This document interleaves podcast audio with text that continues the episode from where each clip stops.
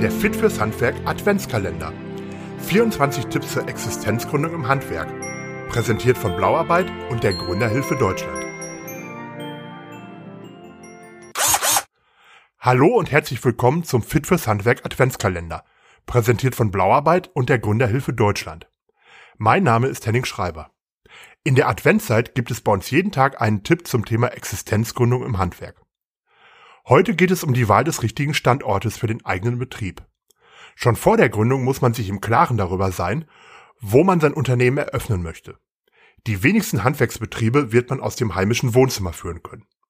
Die richtige Standortwahl ist nicht ohne Grund ein wichtiger Baustein des Businessplans. Deshalb führt man vor der Betriebsgründung eine Standortanalyse durch, um abzuwägen, welcher Standort geeignet ist. Die Voraussetzungen sind dabei von Gewerk zu Gewerk höchst unterschiedlich. Ein Friseurbetrieb ist mit einem fußläufig erreichbaren Salon sicher erfolgreicher als in einem Industriegebiet. Als Schreiner oder Raumausstatter braucht man wahrscheinlich ein Ladenlokal mit angeschlossener Werkstatt. Und auch ein Sanitärbetrieb verfügt oft über ein Showroom für die Keramikausstellung. Eine Kfz-Werkstatt sollte mit dem Auto gut erreichbar sein und über ausreichend Park- und Stellplätze verfügen. Dachdecker, Zimmerer und Maurer benötigen Lagerhallen und Plätze. Ein Handwerksbetrieb sollte zudem für Lieferanten gut erreichbar sein und auch du solltest schnell beim Kunden sein können. Deshalb sollte man bei der Standortwahl auch die Wege berücksichtigen. Wichtig ist, dass man sich mit den Standortvorschriften seines Gewerks vertraut macht.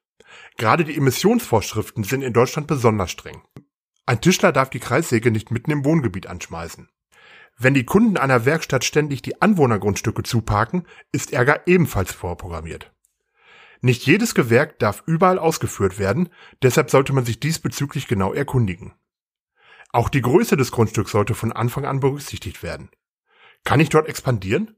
Oder muss ich in zwei Jahren schon wieder umziehen? Man sollte außerdem darauf achten, dass der Standort über einen Breitbandanschluss verfügt. Auch in Zeiten der Digitalisierung ist das immer noch nicht selbstverständlich. Ich wünsche viel Erfolg für die richtige Standortwahl. Auch morgen öffnet sich wieder ein Türchen im Fit fürs Handwerk Adventskalender. Wenn du keine Folge mit unseren Gründertipps verpassen möchtest, abonniere einfach diesen Podcast oder besuche fitfürshandwerk.de. Bis morgen, wir hören uns.